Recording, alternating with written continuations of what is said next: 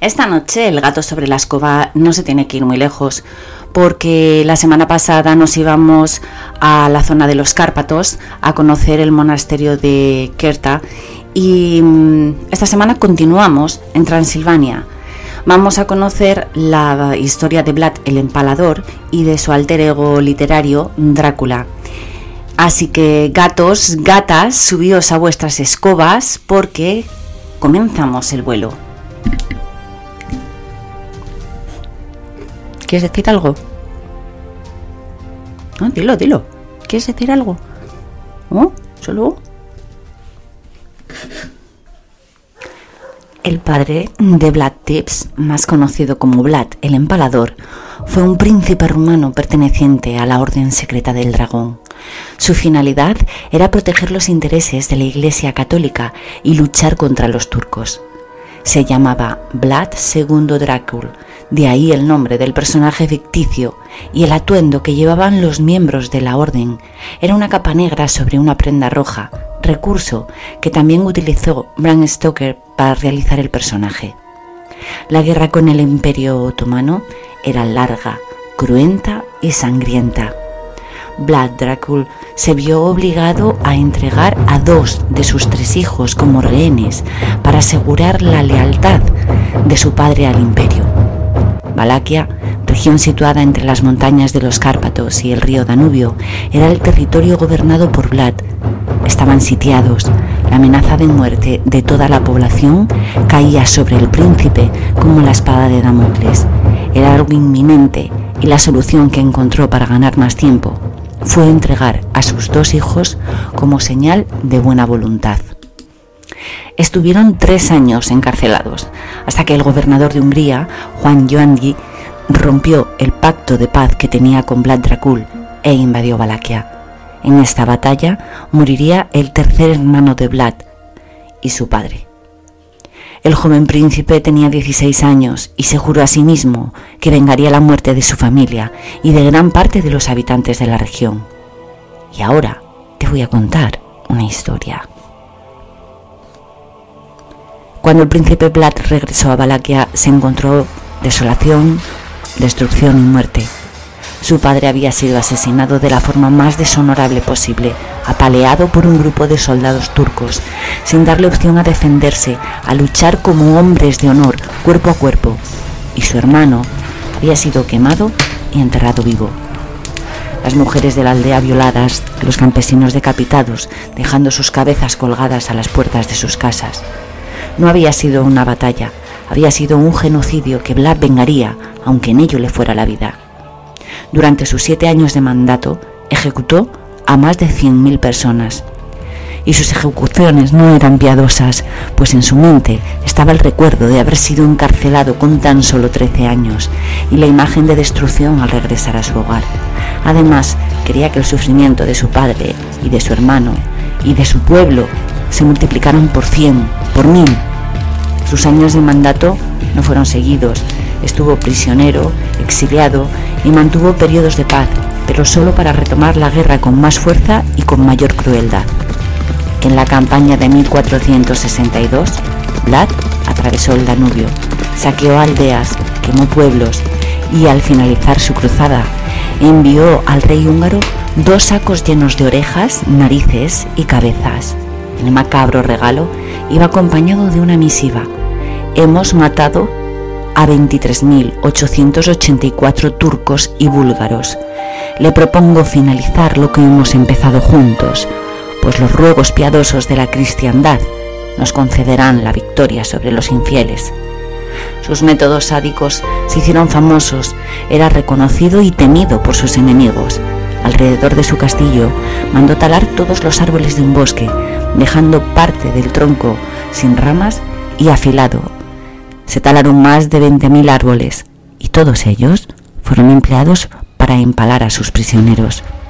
El terror que causaba la imagen de aquel bosque maldito, las torturas a las que sometía a sus enemigos y la frialdad de su conducta le convirtieron en el príncipe desalmado, pues se decía que con cada aberración cometida su alma se había ido fragmentando hasta que la había perdido por completo.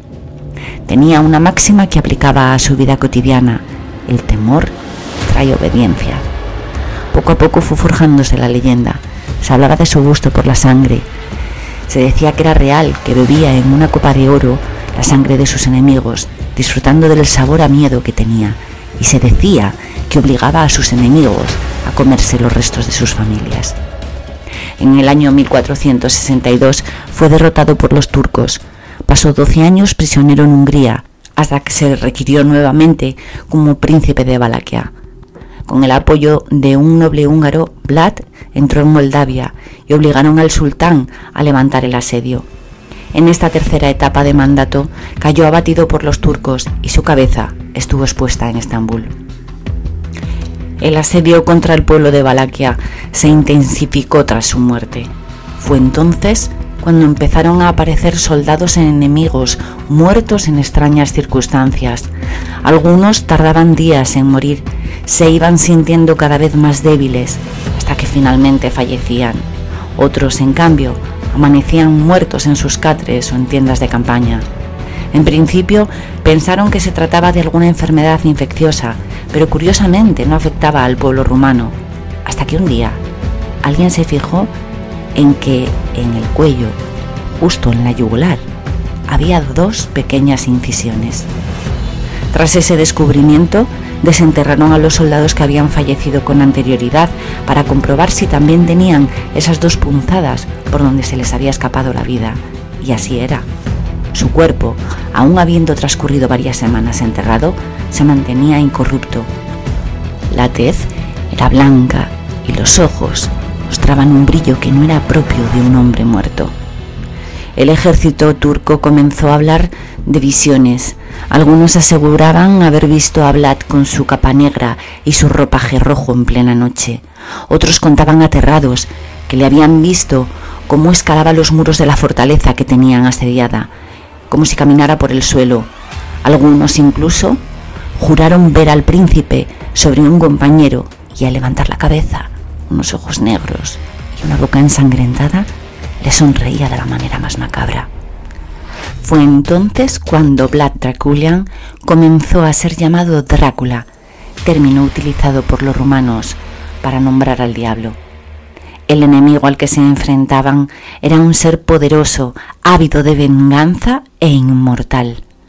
Los lugareños se debatían entre el terror que les causaba las historias y el sentido de protección, ya que su príncipe había traspasado la barrera de la muerte para continuar socorriéndoles. Las muertes de los soldados enemigos eran imparables.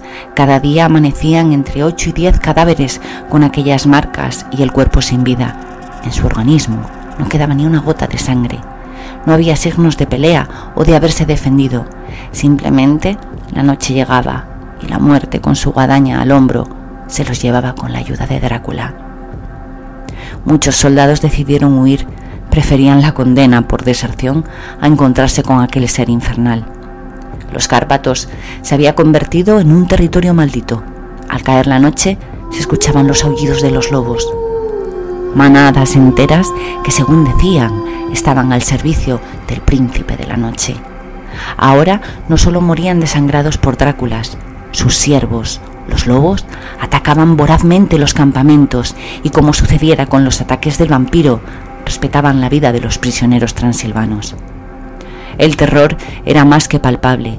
Nadie podía escaparse a aquel hombre sin vida, al compañero de la muerte, al mismísimo diablo que tenía poder sobre las bestias.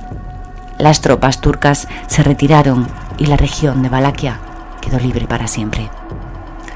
Su barbarie sin límites fue reconocida por su pueblo como un sacrificio por defenderles y protegerles hasta el punto de que en el año 1976 Rumanía declaró a Vlad Tipes héroe de la nación, un hombre que entregó no solo su vida, sino su alma por salvar a sus súbditos. Bram Stoker en el año 1897 dejó volar su imaginación y transformó al príncipe Vlad Dracul en Drácula, un ser inmortal que se alimentaba de la sangre de los humanos, y el paso de los años ha ido alimentando la leyenda, las historias de vampiros, de los no muertos. El toque romántico que Stoker concede a Drácula hace que sintamos por el terror, pero también cierta comprensión. Un hombre enamorado al que arrebatan a su amada y se venga implorando al infierno ayuda para lograrlo. Un ser triste, solitario y desolado para toda la eternidad.